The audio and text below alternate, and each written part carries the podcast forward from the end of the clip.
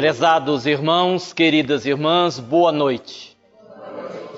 Que o amigo Jesus nos abençoe e nos fortaleça na sua paz e no seu amor. Enquanto o nosso irmão fazia a oração, eu meditava o quanto a oração é importante em nossas vidas. Porque o momento da prece é aquele momento em que nós, criaturas, dialogamos com o Criador. É o instante onde nós, os filhos, conversamos com o nosso Pai. Onde nós choramos, falamos das nossas dores, entregamos o nosso coração. No entanto, é preciso ressaltar, antes de darmos início ao tema escolhido para a noite, é preciso ressaltar que, apesar da importância da oração, a prece não nos exime da necessidade da ação. Recentemente eu assisti a uma reportagem muito interessante de um hospital na Índia que chama a atenção, porque a reportagem mostrava que este hospital tem características diferentes, ainda mais por estar na Índia, um país pobre. É um hospital, por exemplo, onde quando as pessoas vão para o centro cirúrgico, são 24 centros cirúrgicos. Estes centros cirúrgicos, eles não têm paredes. No lugar de paredes, há apenas vidros. E as pessoas então fazem a cirurgia contemplando a natureza. São mais de 2 mil funcionários. Mas o que realmente chama a atenção no hospital é que os seus diretores conseguiram baixar os custos das cirurgias a quase zero. Ou seja, se você precisa de uma cirurgia e tem dinheiro, você faz a cirurgia. Se você precisa de uma cirurgia e não tem dinheiro, você também faz a cirurgia. Porque eles colocam a vida humana como sendo o mais importante e não a questão financeira. E o repórter entrevistou um dos diretores do hospital e perguntou a ele por que é que ele fazia aquele trabalho. E ele disse que durante muitos anos foi médico de Madre Teresa de Calcutá. E ela foi a grande inspiração para ele. Porque um dia eles estavam conversando e Madre Teresa lhe disse algo que lhe marcou a sua vida. E o repórter perguntou: o que foi que Madre Teresa lhe disse que marcou desta forma a sua vida? E ele respondeu: foi apenas uma frase. Ela me disse assim: as mãos que ajudam são mais sagradas do que os lábios que oram. As mãos que ajudam são mais sagradas do que os lábios que oram.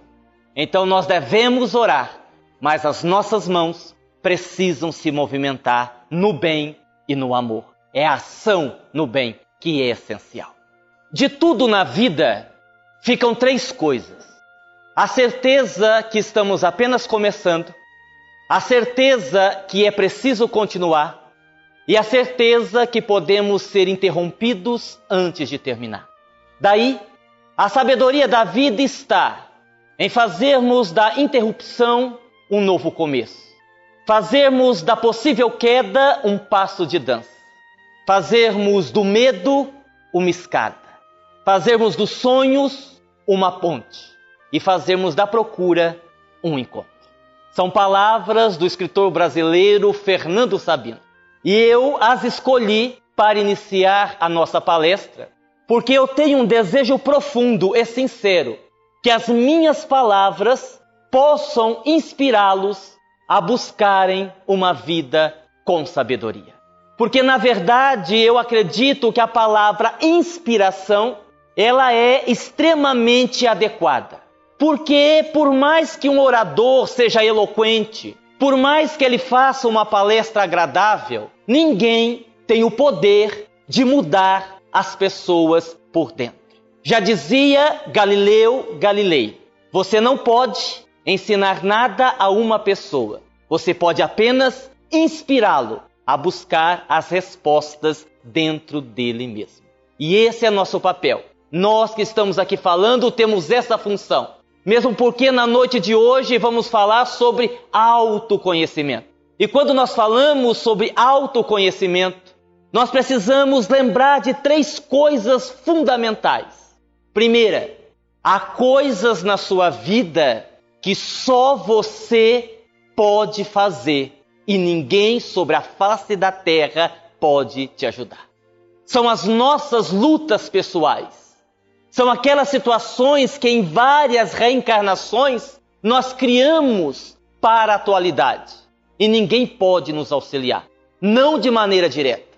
Eu me lembro, para exemplificar, que outro dia eu conversava com um jovem senhor e ele reclamava comigo, ele me dizia assim: Agnaldo, eu amo a minha esposa, tenho um grande amor por ela, mas eu não estou suportando mais esse casamento. Eu disse: O que, que está acontecendo? A minha mulher gasta demais. Você sabe, eu sou assalariado, eu não sou rico, tem as minhas dificuldades e ela é assim. Se ela acha que o sofá está fora de moda, ela vai lá e compra outro. Se ela acha que a TV está muito pequena, ela vai lá e compra outro. E eu já estou devendo quase 4 mil reais. E quando ele me disse isso, eu pensei assim, ainda bem que eu pensei antes de responder. Eu pensei assim, mas este rapaz é um imbecil. Pensei, eu não disse isso para ele, eu só pensei, né?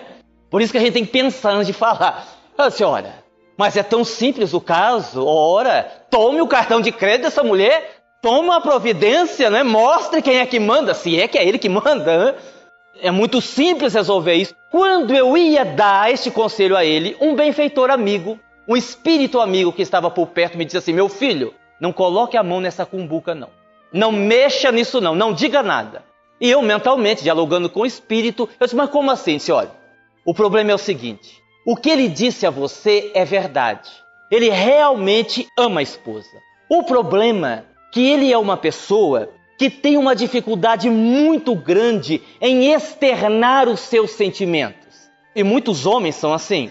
Ele não consegue, por exemplo, dizer eu te amo. Ele não consegue levantar de manhã e dar um beijo na face, ter um bom dia, meu bem. Ele não consegue dar um abraço, ele tem essa dificuldade em externar os sentimentos. E quando ele paga o que ela compra, é para ele como se fosse uma compensação. Como ele não dá conta de dizer que ama, ele paga as contas para compensar o amor que ele não consegue externar. Isso aí, meu filho, ninguém vai resolver, vai ser a vida inteira assim. Não diga nada, não. Isso aí tá bom, então.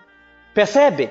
Então há situações que são assim, que não há como as pessoas te ajudarem. É por isso que nós temos que tomar muito cuidado quando as pessoas vêm pedir conselhos, orientações. Isso é muito comum na casa espírita. O que é que você acha? Eu sempre tomo cuidado de dizer pouca coisa. Por quê? Porque as pessoas também são assim. Elas querem que você diga o que elas devem fazer. Porque se elas fizerem der certo, não vão lembrar que foi você que disse. Mas se der errado, ah, maldita hora que eu fui ouvir o Agnaldo. Não é assim? Outro dia uma senhora me disse: Agnaldo, eu estou com um problema Gostaria que você me desse uma opinião. Diz, pois não. Eu tenho um marido que ele é muito agressivo, muito violento, e há momentos em que eu penso em deixá-lo, em largá-lo, mas aí eu não sei se isso seria a melhor decisão. O que é que você acha? Disse, minha filha, eu não sei. Como assim você não sabe? Eu não sei. Mas Agnaldo, eu vim aqui lhe procurar para você me dar um conselho. Eu não sei. Ah, como você não sabe? Eu não sei. Mas pelo amor de Deus, me dê uma opinião. Eu digo, olha, eu não quero tê-la como minha obsessora. Por isso eu não vou lhe dar nenhum conselho. Ela disse, como assim? Disse, preste atenção. Você acabou de dizer que seu marido é violento. Se eu digo assim a você, não, minha filha, ele é seu karma. Vocês reencarnaram para viver junto, não o deixe. Ele mata você. Você morre e vira minha obsessora. Vai dizer, morri por causa do Agnaldo. Entendeu?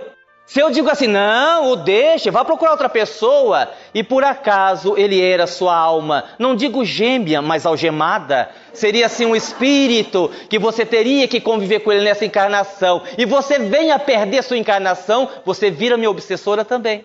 Entendeu como é que é? Então não me meto nisso. Porque as pessoas, de uma maneira geral, são muito indecisas. Outro dia uma me perguntava assim: olha a situação, isso é fato verídico. Como a gente lida muito com pessoas, você vai tendo essas experiências. E a gente comenta no sentido do aprendizado.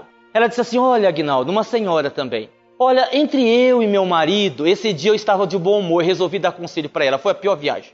Eu e meu marido, nós não vivemos bem. Já não existe mais amor. O que é que você acha? Se não existe mais amor, ora, peça o divórcio, vai viver a sua vida. Ninguém é obrigado a ficar casado se não há mais amor. Ela disse: É, o seu conselho é muito bom. Ah, mas ele é um bom pai. Ele é um pai presente. Ele não é assim um mau marido. Se ele é um bom pai, se ele não é um mau marido, fique com ele.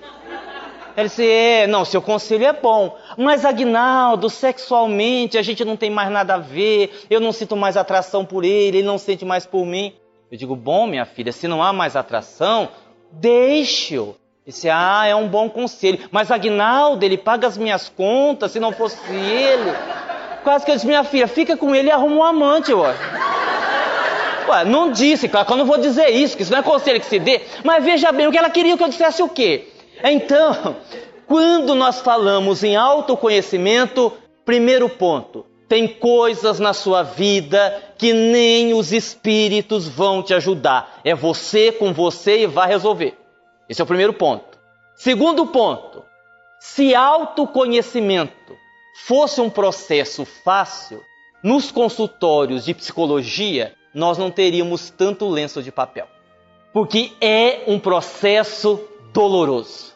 Se você frequenta o centro, vamos falar dos espíritas agora, e está tudo bem na sua vida, você está feliz, não está incomodado, tem alguma coisa errada.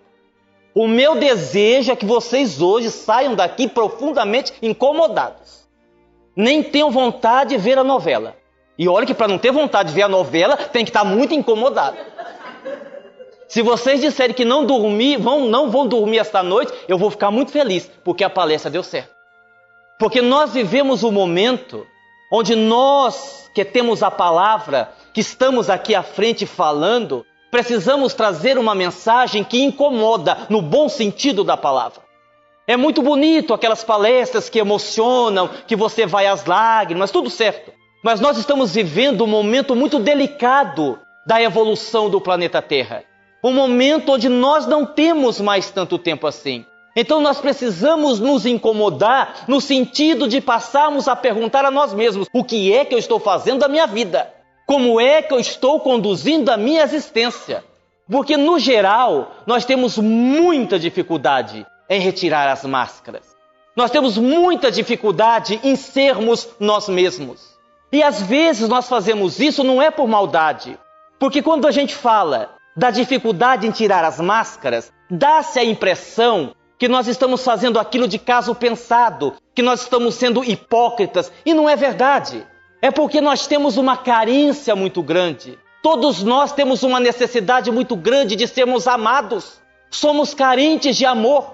E se eu retiro todas as minhas máscaras e me revelo como sou, eu corro um risco das pessoas deixarem de me amar. E como eu sou carente, o que é que eu faço? Eu então crio um personagem.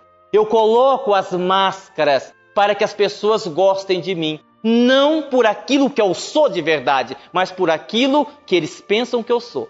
O problema é que de tanto representar, a gente acaba acreditando que é aquilo que um dia vai ser. E aí nós temos um problema quando nós chegamos no plano espiritual. E todo mundo é assim.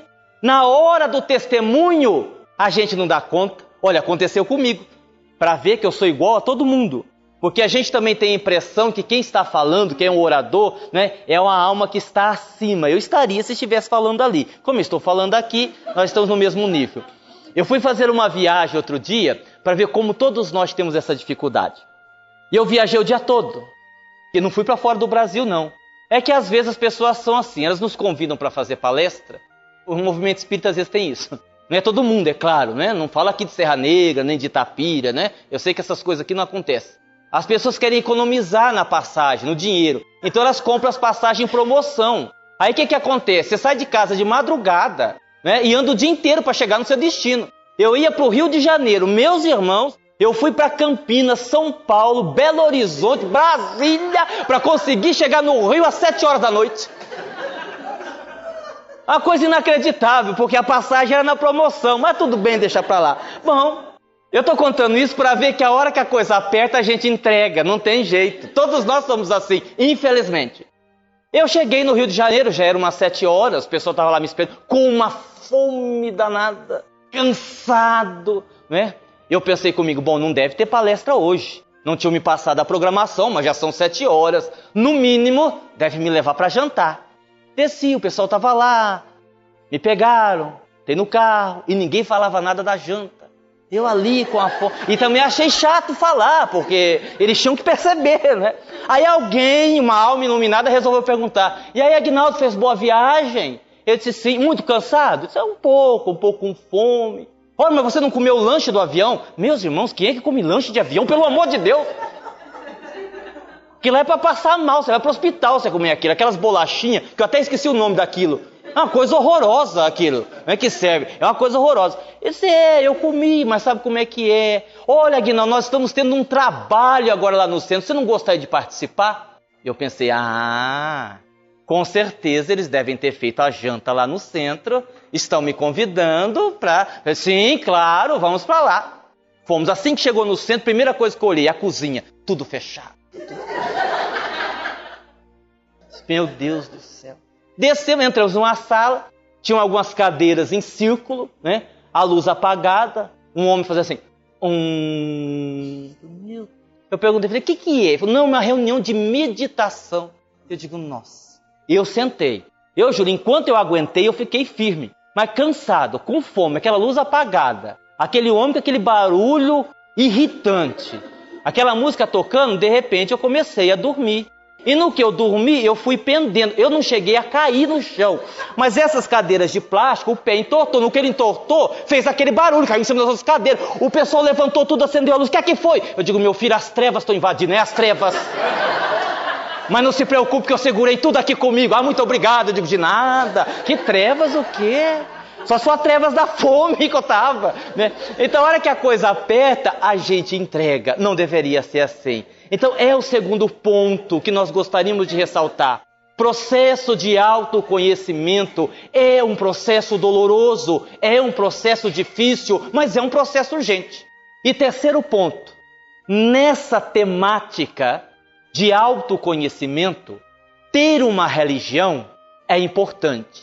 No entanto, a princípio, ser religioso é apenas um rótulo. Eu sou espírita há 50 anos. Ou eu sou católico há 30 anos. Sou evangélico há 30 anos. É preciso perceber o que é que isso mudou na vida da criatura. O livro que nós estamos usando para fazer a palestra é o livro que nós estamos lançando e eu me perdi de mim mesmo. Alguém me viu por aí? É um livro que fala de depressão, de ansiedade, de síndrome do pânico, de convivência familiar. E é um livro que fala do perigo de nós nos perdermos de nós mesmos. Que é quando nós perdemos o contato com o nosso eu interior.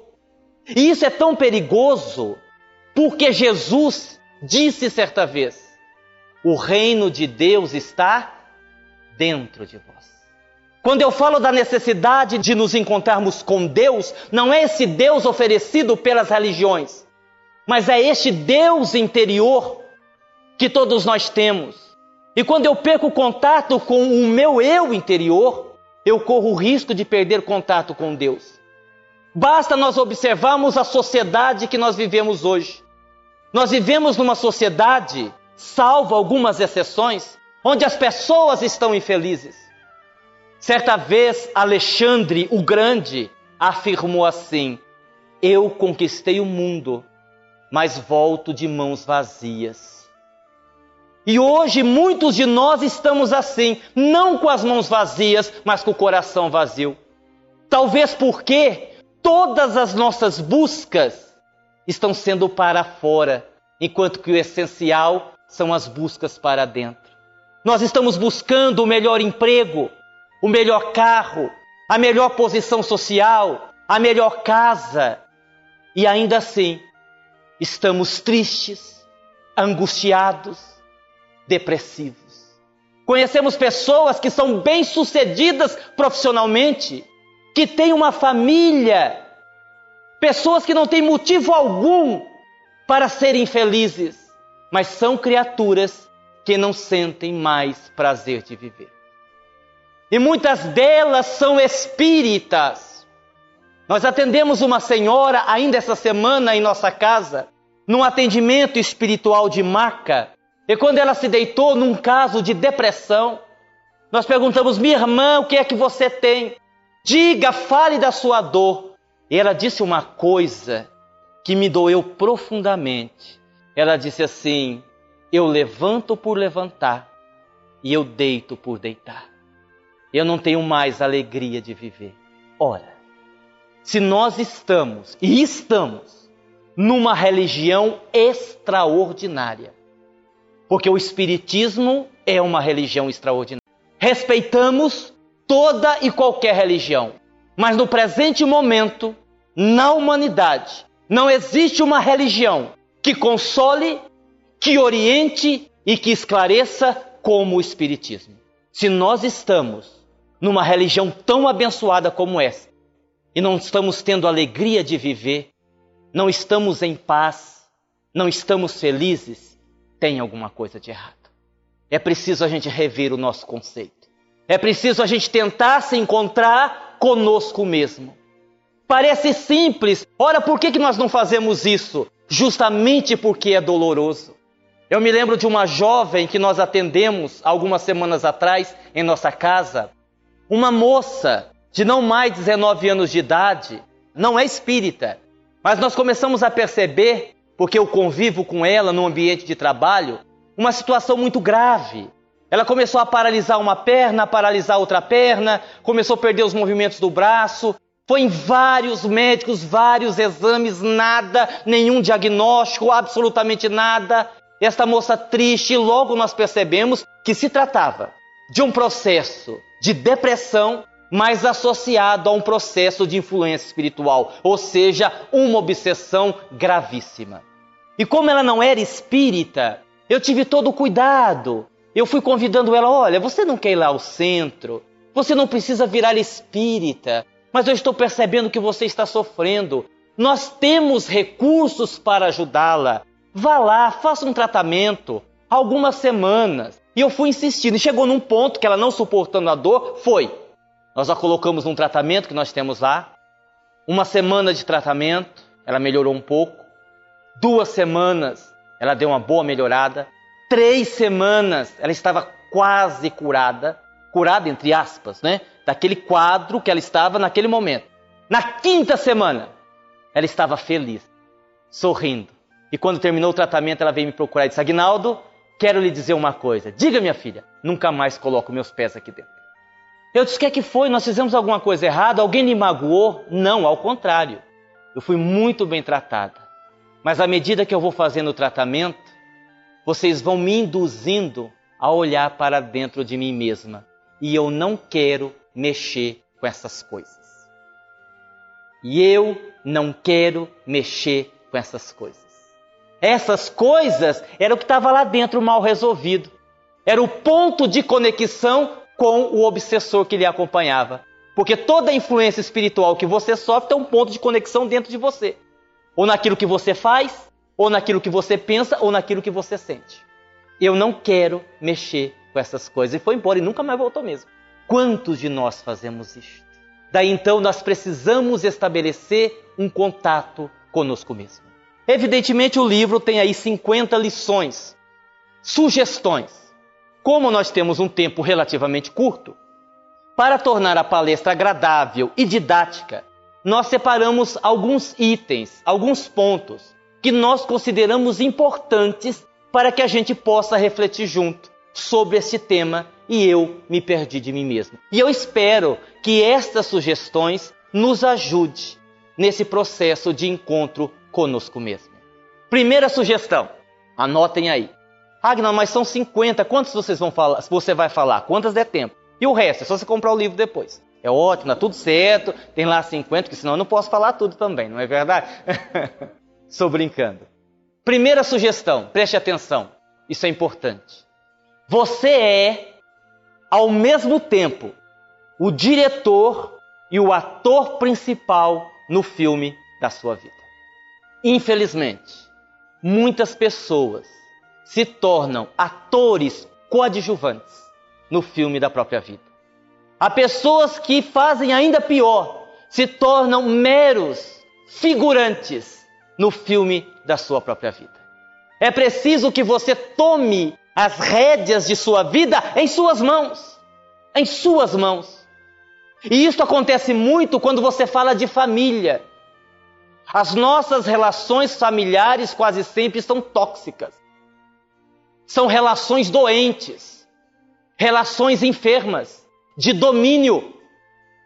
Tomar as rédeas da sua vida em suas mãos requer muitas vezes posturas drásticas. Eu me lembro de uma mãe que conversava comigo e ela me dizia assim: Olha, Agnaldo, eu preciso da sua ajuda. Eu não aguento mais o meu filho. Eu disse, qual é o problema do seu filho? A agressividade. Ele é agressivo com o pai, é agressivo comigo. Bate na sua irmã mais nova. Eu não sei mais o que fazer. Eu disse: quantos anos tem seu filho? 32. Aí nessa hora você toma uma água, né?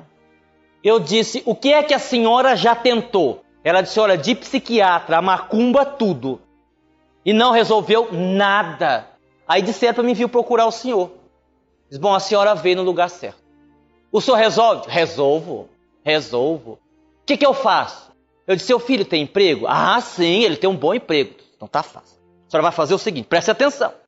Quando ele sair para trabalhar, a senhora vá no quarto dele, vá no guarda-roupa, pegue toda a roupa, coloque dentro de uma mala e deixe assim no portão de casa, para nem dar tempo ele entrar. A senhora entendeu? Ela me olhou e disse assim: Bem que disseram para não procurar o senhor, que o senhor era meio doido. Acha que eu vou fazer isso com meu neném? Eu pensei, miserável, é ela que tem que apanhar, não é um menino, não. Que menino, um homem de 30 anos? Vocês perceberam? São as relações tóxicas. São aquelas noções que nós temos de família totalmente fora da realidade. Uma moça conversava comigo, aflita, em depressão, angustiada, no auge dos seus 28 anos, porque o pai e a mãe não aceitavam o namorado porque ele era negro e tinha uma tatuagem. Eu disse, minha filha, larga de ser besta. Vá ser feliz. Ah, mas os meus pais, você deve amá-los, respeitá-los. Mas quem decide a sua vida é você. Quem vai casar é você, não são eles. Querem ver um exemplo típico disso? Imagine uma pessoa chamada Isaura. Quem é Isaura? É uma mulher lá de Votuporanga fictícia, não é real não. O que que tem Isaura? Isaura tem depressão e síndrome do pânico. E o que que Isaura está fazendo? Isaura está procurando os culpados da sua depressão. Vamos ajudar Isaura? Vamos ajudar Isaura. Vamos ajudar ela a encontrar os culpados da sua depressão. O que é que Isaura fez da sua vida? Muito simples. Isaura dedicou a sua vida incondicionalmente a cuidar dos pais, a cuidar dos filhos e cuidar do marido. Os pais morreram, os filhos casaram e o marido arrumou outra de 22 anos. E ela, na linguagem da psicologia, passando pelo chamado síndrome do ninho vazio, entrou em depressão. Quem é que é culpado da depressão de Isaura? Isaura. Mas Agnaldo, vocês vão dizer, ajudar os outros não é uma caridade? Sim, sem dúvida. Ajudar os outros é uma caridade, mas primeiro você precisa ajudar a você mesmo, para que aí você possa ajudar alguém. É preciso socorrer os caídos, mas para socorrer um caído, você precisa estar de pé. O erro de Isaura não foi cuidar dos outros. O erro de Isaura foi cuidar só dos outros. E no cuidar só dos outros, ela esqueceu de quem? Dela mesma. Isso chama-se autoabandono. Ela se abandonou e agora está em depressão. Nós não podemos deixar isso acontecer na nossa vida. Eu costumo dizer que quando nós falamos em parente, família consanguínea, você precisa manter uma distância de segurança emocional. Não é distância física, é distância emocional. É você ajudar, mas não se envolver tanto emocionalmente, senão ela derruba você. Você sabia que está cheio de pessoas por aí com dor nas costas de tanto carregar o problema dos outros? É verdade, isso é fato. De tanto carregar o problema dos outros nas costas, não. O problema dos outros é dos outros. Mas Agnaldo é meu filho, ajude. Mas não tente viver a experiência por ele. Aí eu recordo de Jesus. Tem uma passagem que Jesus diz assim: Vinde a mim, todos vós que vos encontrais aflitos e sobrecarregados, e eu vos aliviarei. Jesus não diz que vai resolver o problema. Não diz que vai curar, ele diz que vai apenas aliviar. Agora, se Jesus quer Jesus vai só aliviar, por que você quer curar? É muita prepotência da sua parte, não é? Então, essa é a primeira sugestão. Anotem aí. Você é, ao mesmo tempo, o diretor e o ator principal no filme da sua vida. Segunda sugestão. Por mais que você tenha capacidade de ter atos heróicos, ainda existe um vilão dentro de você. E não me levem a mal, isso é natural. O ser humano é assim. Nós temos o nosso lado luz e o nosso lado sombra. Ninguém sobre a face da terra é só luz. Você acha que é, mas não é. Lá no fundo você tem alguma coisa de sombra ainda, é natural. Isso é do ser humano. Querem ver um exemplo disso? Até os super-heróis têm o seu lado sombra. Quem aqui assistiu o Homem-Aranha 3? No filme, na série O Homem-Aranha 3, quem assistiu vai se lembrar, ele luta contra um simbionte. Uma roupa negra, lembram disso? Que se agrega à sua roupa. Lembram disso? Lembram? Pois é. Vocês lembram por que, que esse simbionte, esse parasita, conseguiu se agregar ao Homem-Aranha? Primeiro, Nesse mesmo filme, ele vai enfrentar o Homem-Areia. Lembra do Homem-Areia? Acontece que o Homem-Areia, na sequência do filme, havia sido responsável pela morte do seu tio. Então, quando ele vai enfrentar o Homem-Areia, ele não vai como um super-herói, ele vai com desejo de vingança.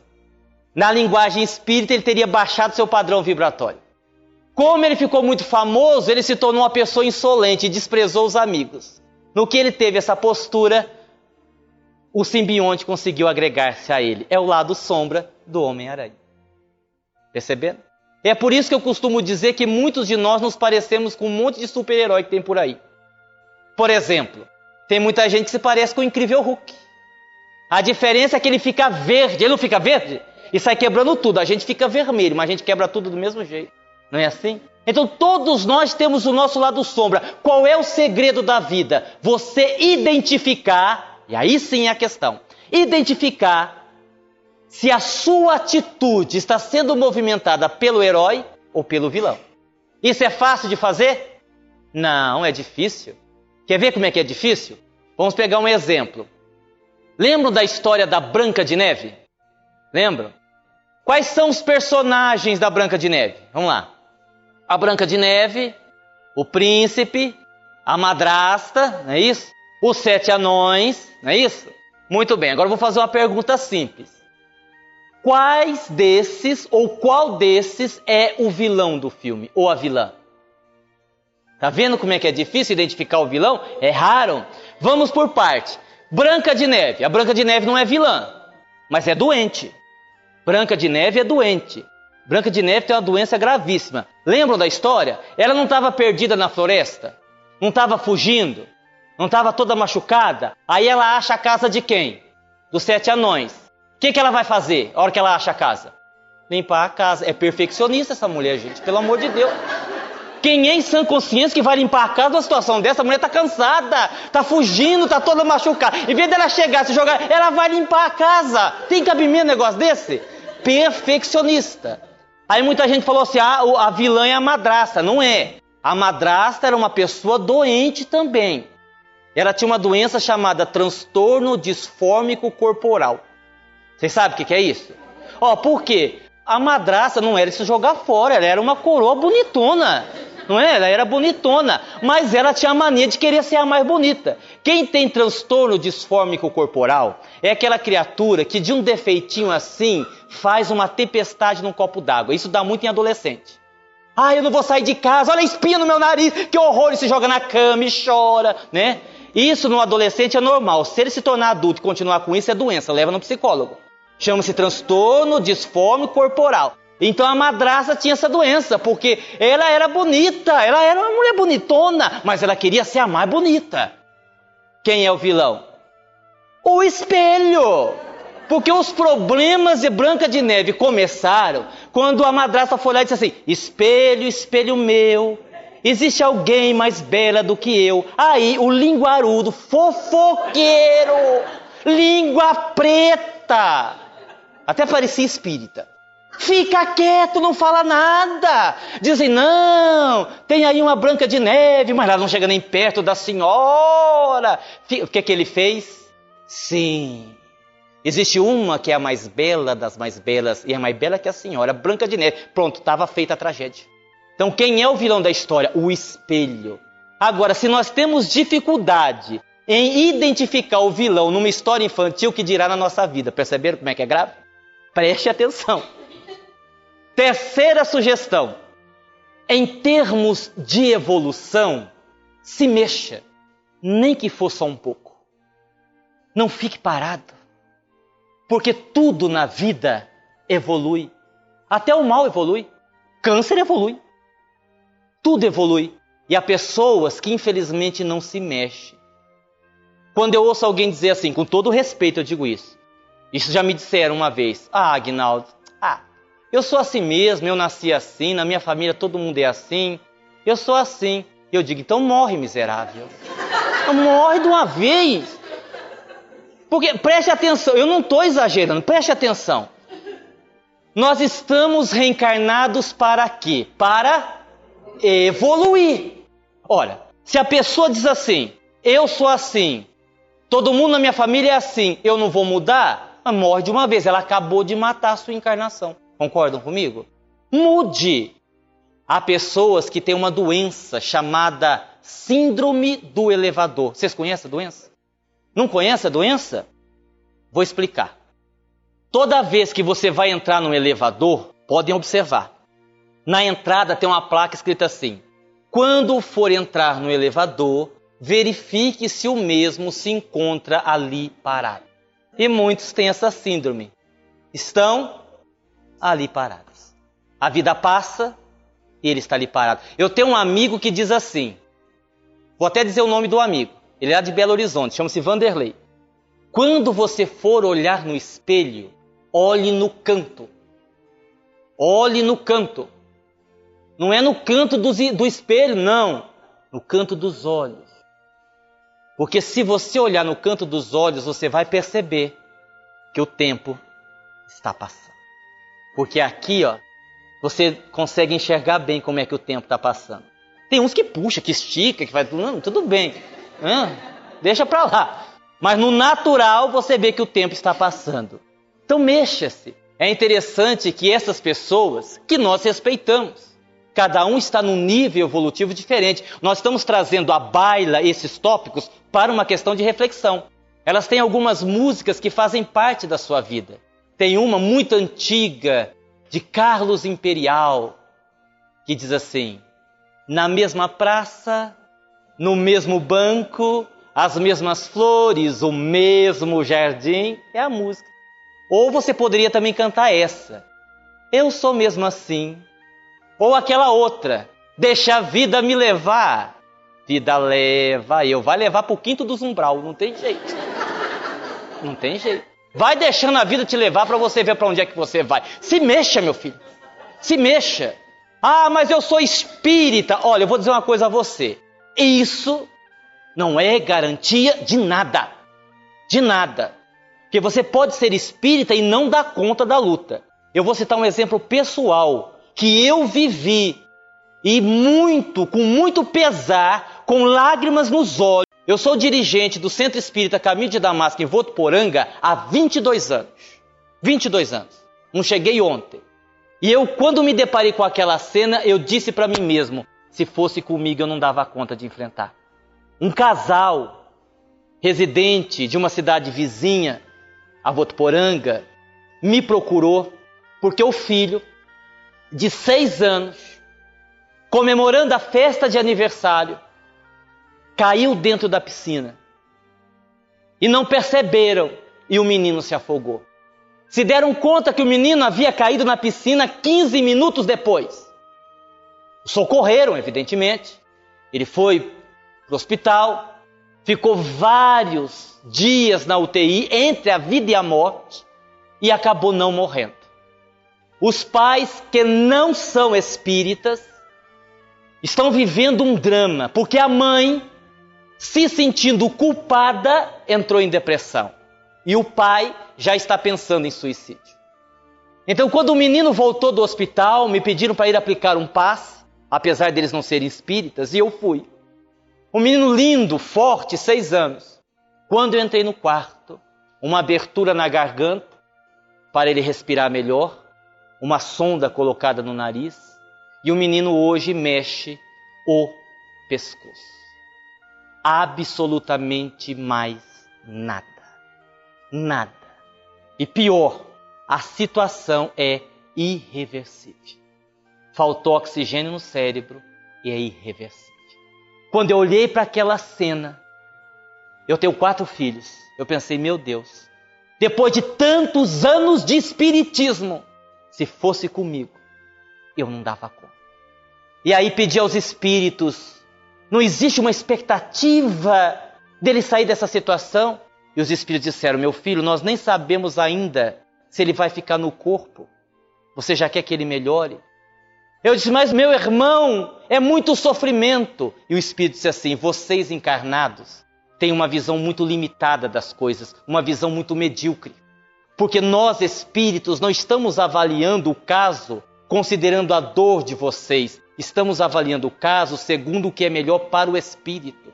Estava na sua programação reencarnatória cair na piscina. O que não estava programado foi o fato de terem demorado tanto para socorrê-lo. Isso não estava programado. Ele deveria ficar com uma pequena lesão, uma pequena sequela, ele acabou ficando com uma grande sequela. Pensamos em tirá-lo do corpo, no entanto, acreditamos que se ele ficar assim, ele ressarce todos os seus débitos de uma vez só e para ele vai ser melhor e ele vai viver o resto da vida assim e ele está muito feliz que vai pagar tudo de uma vez. Ponto final. Uma coisa que nos choca até, né? Poxa vida. Mas é que as leis de Deus veem as coisas de uma maneira diferente. Outra sugestão. Estão anotando? Na mente, estão anotando? Outra sugestão. Se disserem que você não pode, não acredite. Tem um pensador brasileiro, filósofo, chamado Mário Cortella.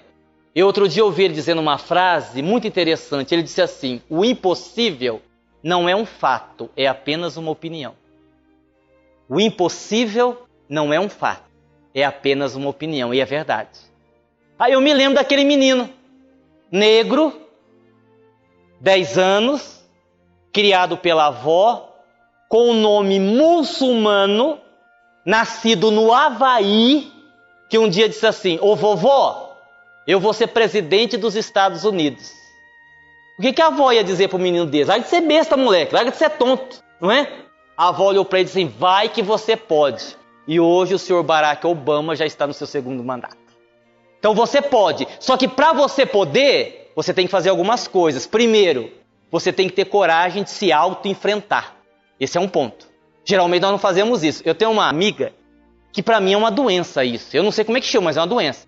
A casa dela é assim, uma coisa do outro mundo. Se você entrar pela porta da sala, você não consegue encontrar mais a saída, porque é roupa, é louça suja, é uma coisa, é uma coisa terrível. Não é um horror. Prato fica em cima da pia duas semanas, três semanas, uma coisa terrível.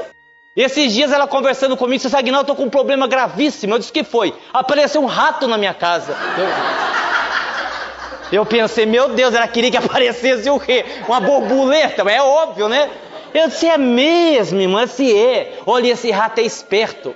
Porque de noite ele aparece, começa a fazer barulho, e quando eu vou matá-lo, eu tenho um fogão antigo que tem um cano atrás, ele corre e entra lá dentro. Ele entrou lá dentro, eu não consigo pegá-lo. Ele sempre me escapa, mas eu já sei o que eu vou fazer. Eu pensei, meu Deus, ela descobriu. Ela vai dizer que vai mudar, que vai jogar tudo aquele lixo da casa dela e vai ser uma pessoa diferente. Eu disse, o que, meu irmão? O que você vai fazer? Trocar o fogão. Nós fazemos isso. Nós trocamos o carro, trocamos de casa, trocamos de marido, mas a coisa não vai melhorar. Tem gente que diz assim, outro dia uma amiga me disse, ah, eu estava numa depressão danada, fui para a Europa. E eu pensei, coitados favelados que têm depressão, vai morrer tudo. Porque se depender de ir para a Europa passará da depressão, é ilusão, meus irmãos. Nós estamos nos iludindo. Nós não estamos querendo nos auto-enfrentar. Esse é um ponto. A gente tem que se enfrentar. Segundo ponto, não se esqueça que nesse processo de evolução você precisa ajudar quem está do seu lado, seu irmão. Coisa que é difícil. Olha, eu vou dizer uma coisa a vocês, sejam honestos, eu vou fazer um teste com vocês. Não mintam. Imagine que você mandou, eu vou dar um exemplo material, hein? Que é mais fácil, imagine moral. Você acabou de lavar seu carro, encerou seu carro, limpou por dentro, você está indo para sua casa, vem vindo um tempo de chuva, um temporal, e você vê caído na sarjeta um mendigo. Inclusive você conhece ele, de vez em quando ele vai lá no centro tomar sopa e tudo. E se aquela chuva vir e pegar o mendigo ali, ele vai morrer afogado. Eu pergunto a você, você daria carona para esse mendigo sabendo que ele tem 90% de chance de vomitar no seu carro?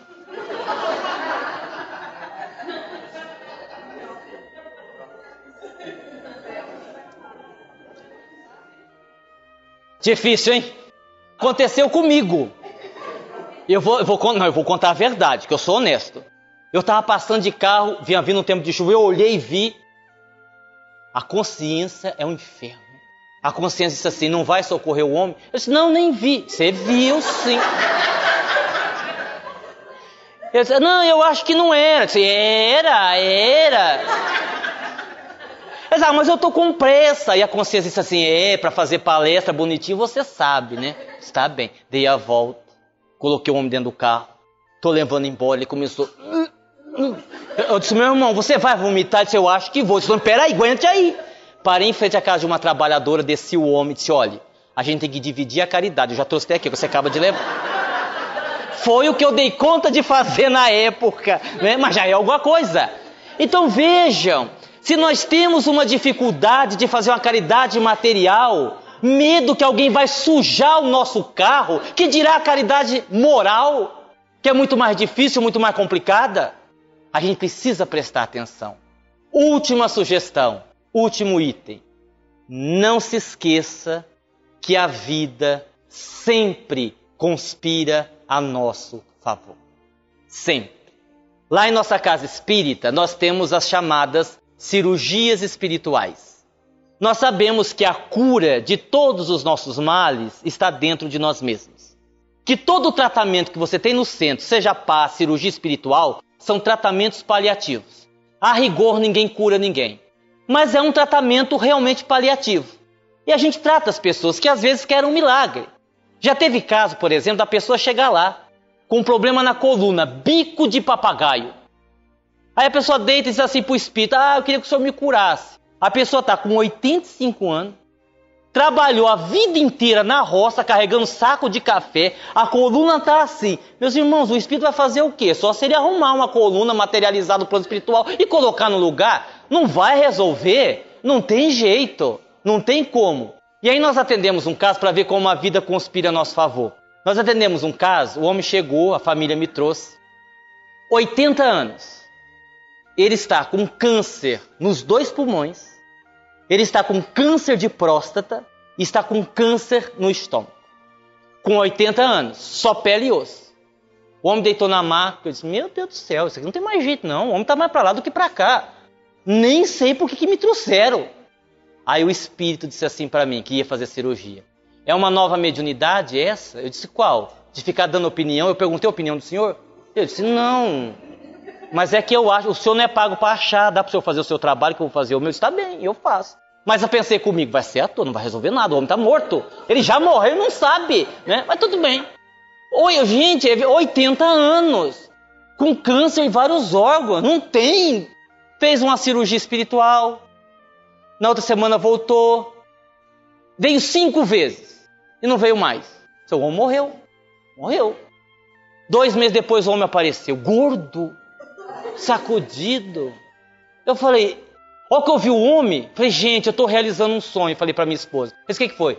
Virei médio vidente. Disse, por quê? Estou vendo um espírito. Falei, não, eu também estou vendo. Falei, ah, então não é espírito. Não, eu falei, o senhor não morreu? Eu disse, não, vim aqui agradecer ao senhor, tô ótimo. Ainda tô com câncer, claro, não me curei não, tô aqui, mas melhorei, engordei, os médicos disseram que o câncer regrediu, tô ótimo, tô, tô vendendo saúde. Eu digo, meu Deus! E aí os espíritos me disseram assim: este nosso irmão tem muitas pendências familiares para resolver. Se ele desencarnar assim, vai se perturbar muito do lado de cá.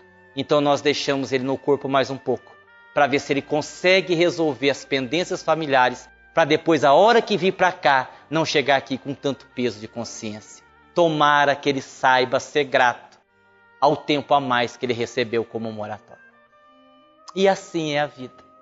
A gente tem que aprender a agradecer. De resto, eu desejo a todos muita paz, muita felicidade e tomara que vocês se preocupem muito com o que ouviram aqui hoje. Resolvam dar um rumo diferente em vossas vidas. Ser espírita é muito bom.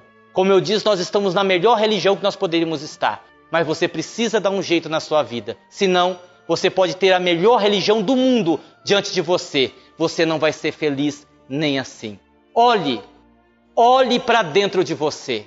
É igual depressão, para encerrar. Depressão é um convite da vida para a pessoa olhar para dentro dela mesma. Que nós tenhamos a coragem de fazer isso. Muita paz e muito obrigado a todos.